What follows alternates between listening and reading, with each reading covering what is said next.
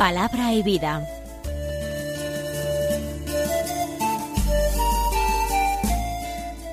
Con el padre Manuel Horta, desde Sevilla.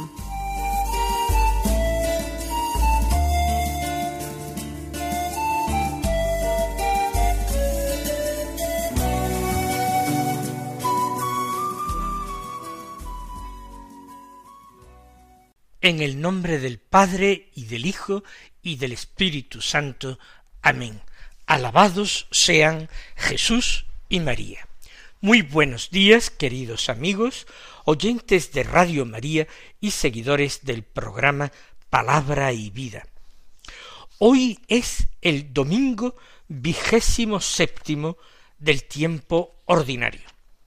Este domingo es día 2 de octubre. Si no fuera domingo, celebraríamos la fiesta de los santos ángeles custodios, de nuestro ángel de la guarda. Hay personas que solamente se acuerdan de su ángel de la guarda el día de la fiesta, el 2 de octubre, y hoy quizás ni siquiera lo hagan, porque con la celebración del domingo, pues no se hará mención en la misa del ángel de la guarda. Vamos nosotros, a pesar de ser domingo, de tener un recuerdo lleno de gratitud y de confianza para nuestro ángel de la guarda. Vamos a hacer el propósito de invocarlo cada día, de considerarlo ese compañero fiel, poderoso intercesor, este gran guardián custodio que el Señor nos ha regalado desde el comienzo de nuestra vida y que nos acompañará hasta el final. Dicho lo cual, vamos a escuchar la palabra de Dios que se proclama hoy en este ciclo C de lecturas dominicales, que es el que corresponde al presente año. El Evangelio ya sabemos que es de San Lucas, hoy escuchamos del capítulo 17 los versículos 5 al 10, que dicen así.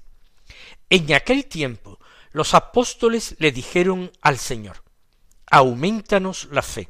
El Señor dijo, si tuvierais fe como un granito de mostaza, diríais a esa morera, arráncate de raíz y plántate en el mar, y os obedecería.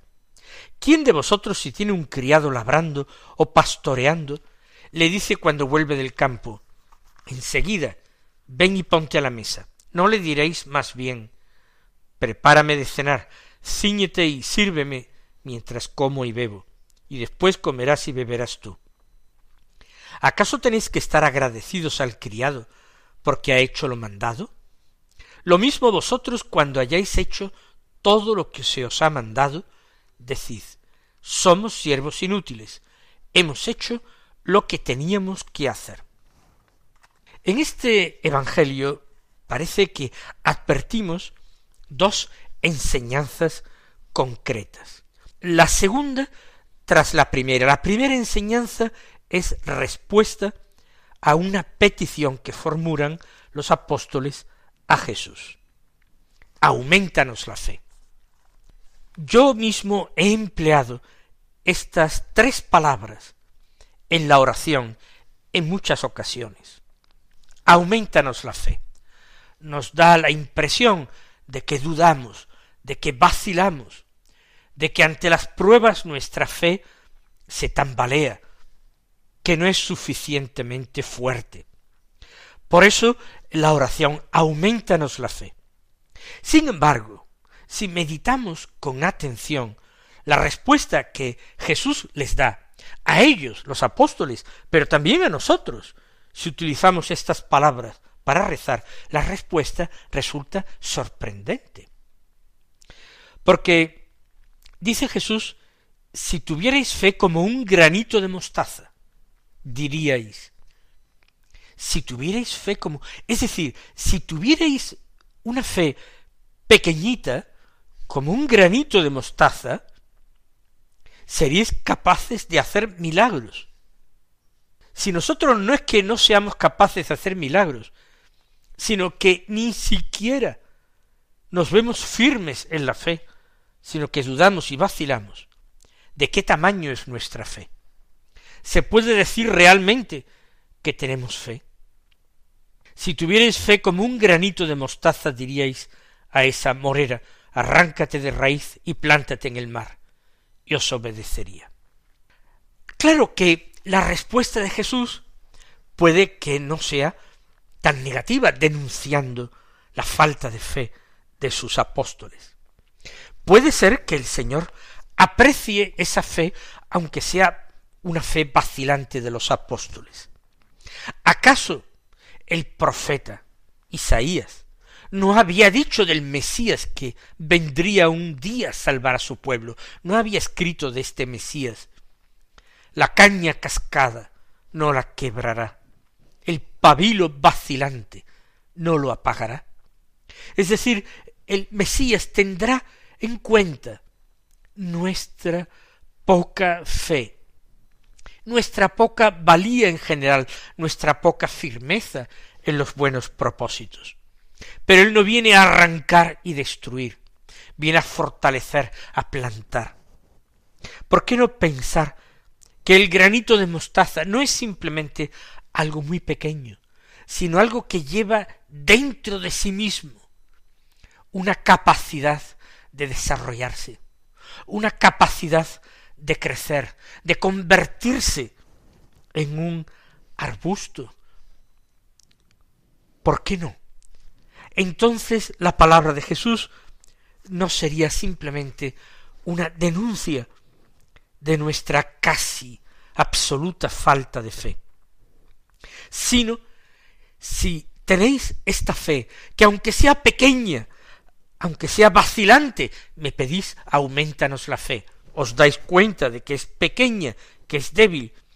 Pero si vuestra fe lleva en su interior un germen de esperanza, una capacidad de vida, de desarrollo, entonces, con esa fuerza, podríais hacer milagros. El milagro, lógicamente, lo haría Dios pero con vuestra colaboración, con vuestra súplica, con vuestro deseo. Dios haría el milagro a partir de vuestra pequeña fe. Es decir, el Señor no necesita de nosotros más que esa pequeña fe para obrar milagros, siempre que esa pequeña fe sea una fe dispuesta a aceptar que lo imposible lo puede hacer Dios.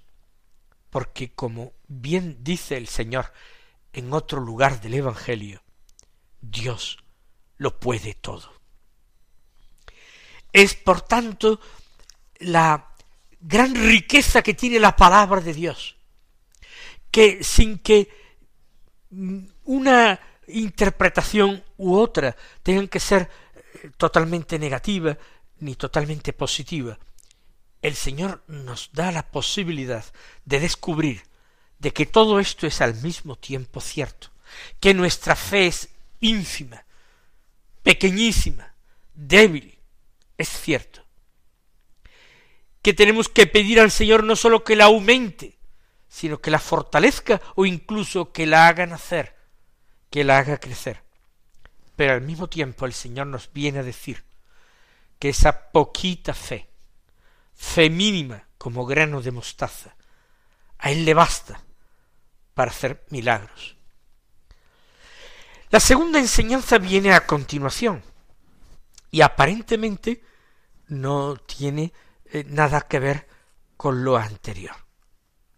Se refiere a la actitud del discípulo frente al Señor, poniendo como comparación a la de un criado frente a su amo frente a su jefe, a su señor.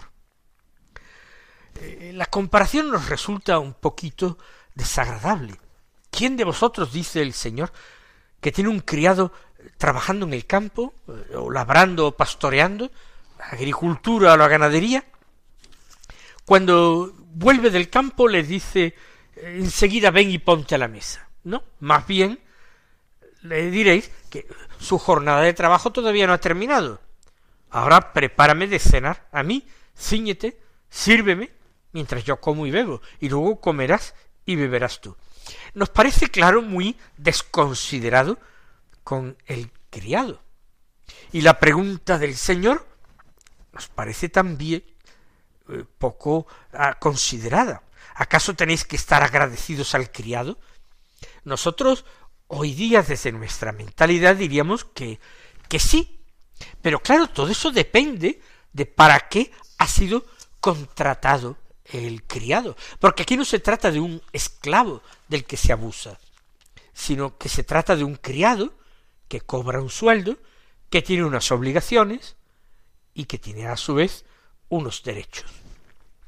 Si en lo que ha sido pactado con ese criado implica tener que trabajar eh, durante el día en el campo, en las labores de pastoreo o de labranza, y después eh, poner la mesa y servir a la cena y prepararla, pues si eso forma parte del contrato, la gratitud del Señor es simplemente cumplir con su obligación de pagar un sueldo. Si entra dentro de lo pactado, no se ha hecho nada más que estrictamente lo que por justicia se debe. Eso es lo que el Señor nos viene a decir y a enseñar. Nosotros, en nuestra relación con Dios, somos siervos inútiles. Nosotros debemos cumplir lo que debemos. Si cumplimos con lo que debemos, no nos podemos vanagloriar de nada. En primer lugar, porque no seríamos ni siquiera capaces de cumplir con lo que le debemos a Dios sin una ayuda particular suya. Sabemos, por nuestra fe, que sin la ayuda de la gracia somos incapaces de cumplir los mandamientos, que serían el debido de nosotros hacia Dios, cumplir los mandamientos que Él nos dio. Si la ayuda de la gracia, imposible. Con la ayuda de la gracia, si cumplimos los mandamientos, no tenemos que esperar reconocimiento y gratitud de Dios. Al contrario, con toda humildad decir somos siervos inútiles. Con la ayuda de nuestro Señor hemos cumplido con nuestra obligación, hemos hecho nuestro deber. Y así nos mantenemos siempre en humildad. Y si el Señor nos quiere dar algún tipo de recompensa particular, que sepamos que esta recompensa particular, este don, esta gracia particular, obedece exclusivamente, totalmente, cien por cien a su infinita bondad, a su infinita misericordia, a su generosidad sin límites. Y en nada nos lo podemos atribuir a nosotros como si fuera paga de lo que hacemos bien o de lo mucho que hacemos.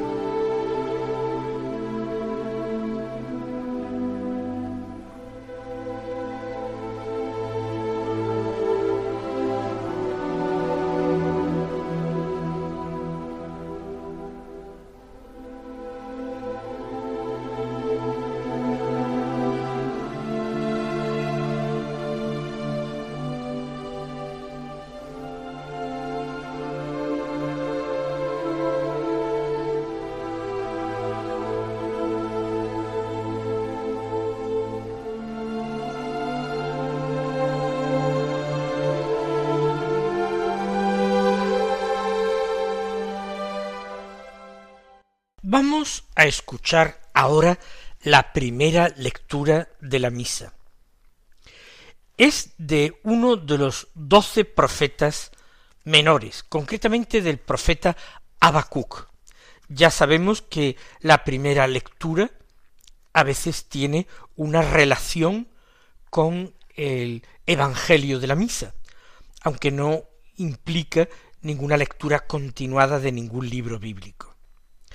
Concretamente hoy de la profecía de Habacuc leemos del capítulo primero los versículos dos y tres, y del capítulo segundo los versículos dos al cuatro, que dicen así ¿Hasta cuándo, Señor, pediré auxilio sin que me oigas? Te gritaré violencia sin que me salves. ¿Por qué me haces ver crímenes y contemplar opresiones? ¿Por qué pones ante mí destrucción y violencia? Y surgen disputas y se alzan contiendas. Me respondió el Señor, escribe la visión y grábala en tablillas, que se lea de corrido, pues la visión tiene un plazo, pero llegará a su término sin defraudar. Si se atrasa, espera en ella, pues llegará y no tardará. Mira, el altanero no triunfará, pero el justo por su fe vivirá. Comienza el texto con una queja del profeta, una queja que él dirige a Dios, desde esa experiencia de hombre perseguido por ser fiel a Dios, por ser profeta de Dios, o lo que es lo mismo, por hablar de parte de Dios, por tener que transmitir a los hombres y a los hermanos de su pueblo de Israel un mensaje que les supone con mucha frecuencia dificultades. ¿Hasta cuándo, Señor, pediré auxilio sin que me oigas. El profeta recibe la palabra del Señor, él la escucha, le hace caso a esta palabra, la proclama. ¿Por qué aparentemente Dios no lo escucha a él cuando grita a él? ¿Por qué no le hace caso? ¿Por qué parece que Dios ignora a veces a los justos? Dios actúa así porque Él, una vez que nos ha atraído hacia sí, una vez que nos ha hecho comprender las grandes verdades, o mejor dicho, la verdad única y adorable, que es su Hijo, la palabra eterna, el Verbo consustancial al Padre. Una vez que se nos ha revelado, Él quiere que caminemos en fe y amor. No quiere que perdamos ese mérito grande de creer aun sin haber visto, creer incluso cuando parece que el Señor resulta mudo a mis súplicas y que mi oración apenas es una interpelación a una pared. ¿Hasta cuándo, Señor? Te gritaré violencia sin que me salves. Es decir, dice el profeta, yo estoy siendo perseguido, agredido por mis enemigos, que en definitiva son enemigos de Dios, que me persiguen porque rechazan a Dios, rechazan su mensaje, no quieren convertirse. ¿Hasta cuándo te pediré auxilio y te gritaré violencia sin que tú me salves? ¿Por qué me haces ver crímenes y contemplar opresiones? Porque el profeta no puede permanecer indiferente ante ese pecado grande del pueblo. No puede contemplar opresiones ni delitos sin protestar, sin clamar, sin reclamar los derechos de Dios, sin recordar su ley, sin amenazar con castigos. ¿Por qué? Sigue diciendo Habacuc, pones ante mí destrucción y violencia, y surgen disputas y se alzan contiendas.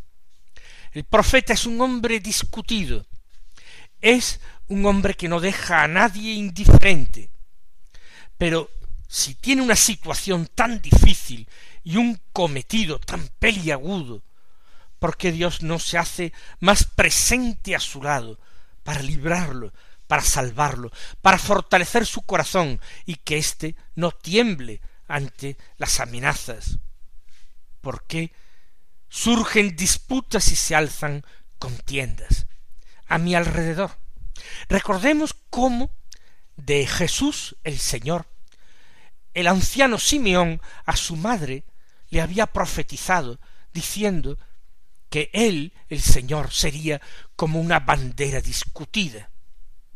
y que estaba puesto para que muchos en Israel cayeran y se levantaran. Todo profeta auténtico es también bandera discutida. Pero he aquí que en esta ocasión el Señor responde a. No permanece mudo, ni aparentemente impasible, sino que le dice escribe la visión y grábala en tablillas, que se lea de corrido, pues la visión tiene un plazo, pero llegará a su término sin defraudar. Aparentemente Dios no contesta a la queja del profeta. Dios le invita a volver a la misión. No es lo que requiere Dios, un hombre quejoso, una vez que ha desahogado su corazón, que Habacuc vuelva a profetizar. Una profecía que el Señor le pide que sea por escrito, grábala en tablillas y que se lea de corrido, porque esta visión muestra cosas que llegarán a su término sin defraudar, es decir, si se realizarán. Si se atrasa, espera en ella, pues llegará y no tardará. Mira, el altanero no triunfará, pero el justo por su fe vivirá. Esto tan extraordinario que San Pablo no dudará en citar literalmente, es también una respuesta dada a Habacuc. Habacuc es el profeta, es el hombre justo, y el Señor quiere que viva de fe. Los mensajes y palabras que le dirige el Señor no son para su propio provecho, no son para su propio consuelo, no son para acrecentar su sabiduría, ni siquiera su tranquilidad, sino que los mensajes que recibe son para transmitirlos en un acto de amor desinteresado por sus hermanos, aquellos a los que el profeta es enviado, para que ellos se salven, aunque el profeta a veces, perseguido, tenga que ser condenado por los hombres. El altanero no triunfará, no tiene la última palabra, el hombre arrogante. El justo, sin embargo, por su fe vivirá. Que cada uno de nosotros aplique esto a su vida y que recordemos aquellas palabras de la bellísima oración por la paz, de esa oración anónima por la paz que dice Señor, que yo no busque tanto ser consolado como consolar, ser amado como amar. Mis queridos hermanos, que a lo largo de este domingo nosotros nos esforcemos también en vivir de la fe, en vivir por la fe, y no sólo este domingo, evidentemente, sino toda la semana, todo el año, toda nuestra vida. Que el Señor os colme de sus bendiciones y hasta mañana si Dios quiere.